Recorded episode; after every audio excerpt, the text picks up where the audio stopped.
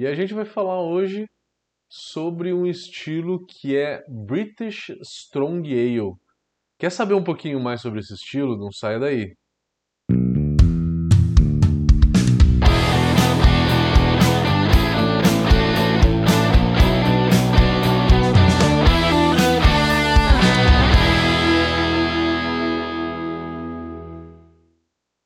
Vamos falar sobre um estilo que pouca gente costuma fazer.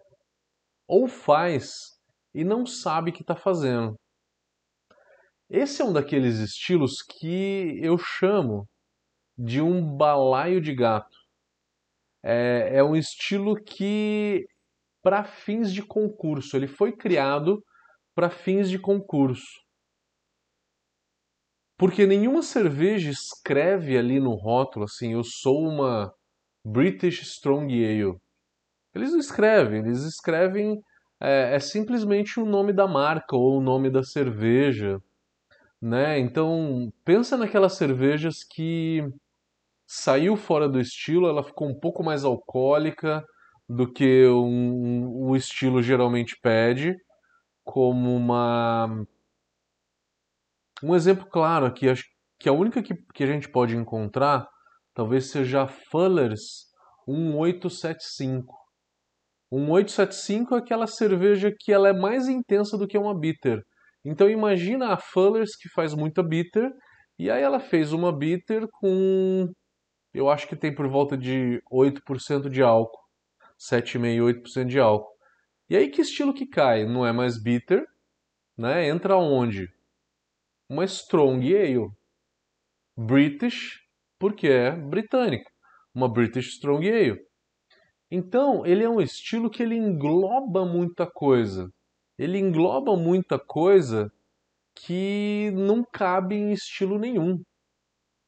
Costumo dizer também, a minha leitura muito clara sobre esse estilo é que é uma Session Barley Wine. A Barley Wine ela começa em 8, ela vai de 8 a 12. E o British Strong Ale ele é de 5,5 a 8. Então exatamente aonde que termina o, o Strong Ale, começa a Barley Wine. E a Barley Wine, a gente vai falar dela mais para frente, mas ela tem nitidamente duas vertentes. Uma que ela é feita só com malte base, e ela é mais clara. Ele é um amber claro, até um, um amber, um amber um pouco escuro, tá? Só com malte base, Pilsen, Viena, Munique, né? Talvez um pouco de melanoidina. E uma outra vertente, aonde que se faz com maltes mais caramelo, né? Se usa malte com como um caramunique, por exemplo, tá? É, então você tem vertente de barley wine mais leve, que é só com malte base, e você tem algumas também que tem um malte mais intenso, ela tem um corpo muito maior, ela é mais escura, ela é mais maltada, ela tem mais complexidade. Então você tem as duas coisas. Imagina versões mais leves disso, né, com por volta de 7% de álcool, 7,5%, é uma Strong Ale. Não é uma Barley Wine. Tá?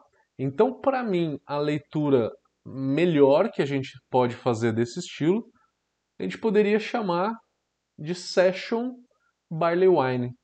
É uma Barley Wine mais leve. Inglesa, lógico. Não se aceita lúpulo americano aqui. É importante aqui a gente falar que é que não aceita madeira, que nem aceita na Old Ale. Old Ale é o estilo que a gente vai falar no próximo vídeo, que ele é para cervejas mais envelhecidas, que aí pode aceitar um pouco de bretanomices, um pouco de acidez, um pouco de oxidação, um pouco de vinagre, tá? Um acético, que caiba tudo dentro do contexto, tá? Mas na Strong Ale não. A Strong Ale ela é uma cerveja jovem. É uma cerveja jovem. A Old Ale ela tem a mesma graduação alcoólica mais ou menos do que a Strong Ale, tá? Basicamente a mesma graduação alcoólica. Só que a Strong Ale ela não tem esse envelhecimento essas características de cervejas mais envelhecidas que nem a Old Ale tem. Então tá, é uma cerveja que é, tem um, uma característica mais alcoólica, de 5,68%, que nem eu falei. A coloração dela vai de um amber até um marrom escuro. Então, é, o amber talvez seja uma cerveja mais leve, que tenha um malte um pouquinho mais leve. É, e a mais escura talvez seja com mais malte caramelizado.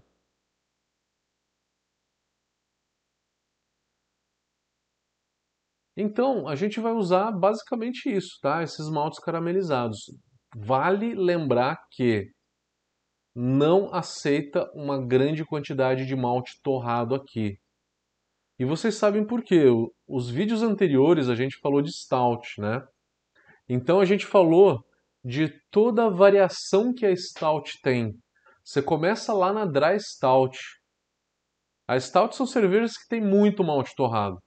Então você começa na dry stout que tem um baixo álcool. E aí você vai para sweet stout, para foreign extra stout. E aí você chega na imperial stout. Então você pega aí desde 3,5 de álcool a 12% de álcool com um malte torrado muito intenso, tá?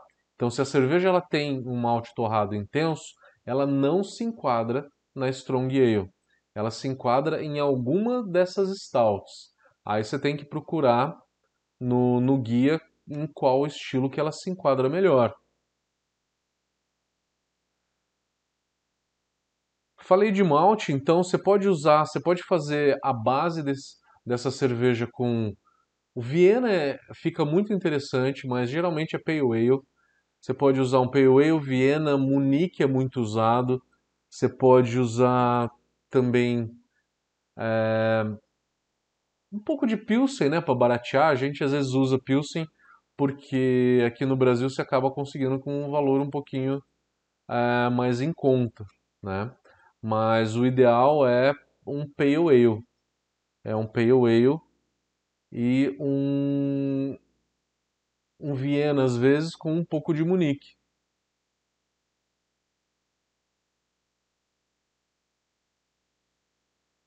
O caramelizado vai depender da, do que, que você quer fazer. Se você quer fazer uma cerveja mais maltada ou mais leve, tá?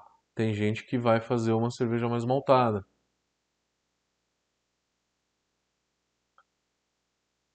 A lupulagem dela não aceita lúpulo americano, só aceita lúpulo inglês nessa cerveja.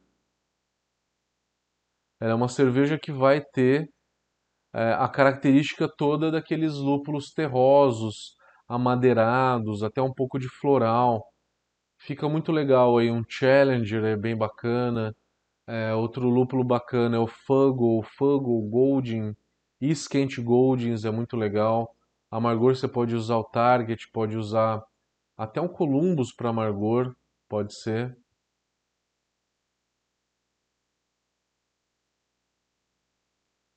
Lupulagem não precisa ter aroma de lúpulo numa cerveja dessa, tá? O aroma ele é muito mais de malte. Então você vai jogar um lúpulo aí, não a zero minutos e nem fazer dry hop numa cerveja dessa.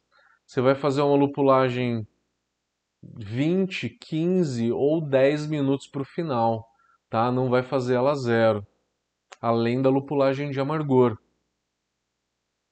A fermentação de uma cerveja dessa. Você pode usar leveduras mais frutadas, como é uma cerveja bem intensa, você pode usar um S04, que é uma levedura mais frutada. Um Windsor, por exemplo, da Lallemand é mais frutado ou também uma London Ale ou uma levedura neutra como uma American Ale, como uma US 05, né, por exemplo, ou uma Nottingham também. A Nottingham é mais neutra. Quanto mais neutra a levedura, maior essa complexidade de malte que vai aparecer.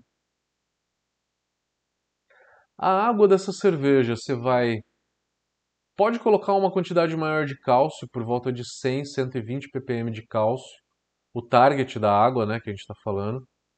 O magnésio você pode fazer de 10 a 30 ppm.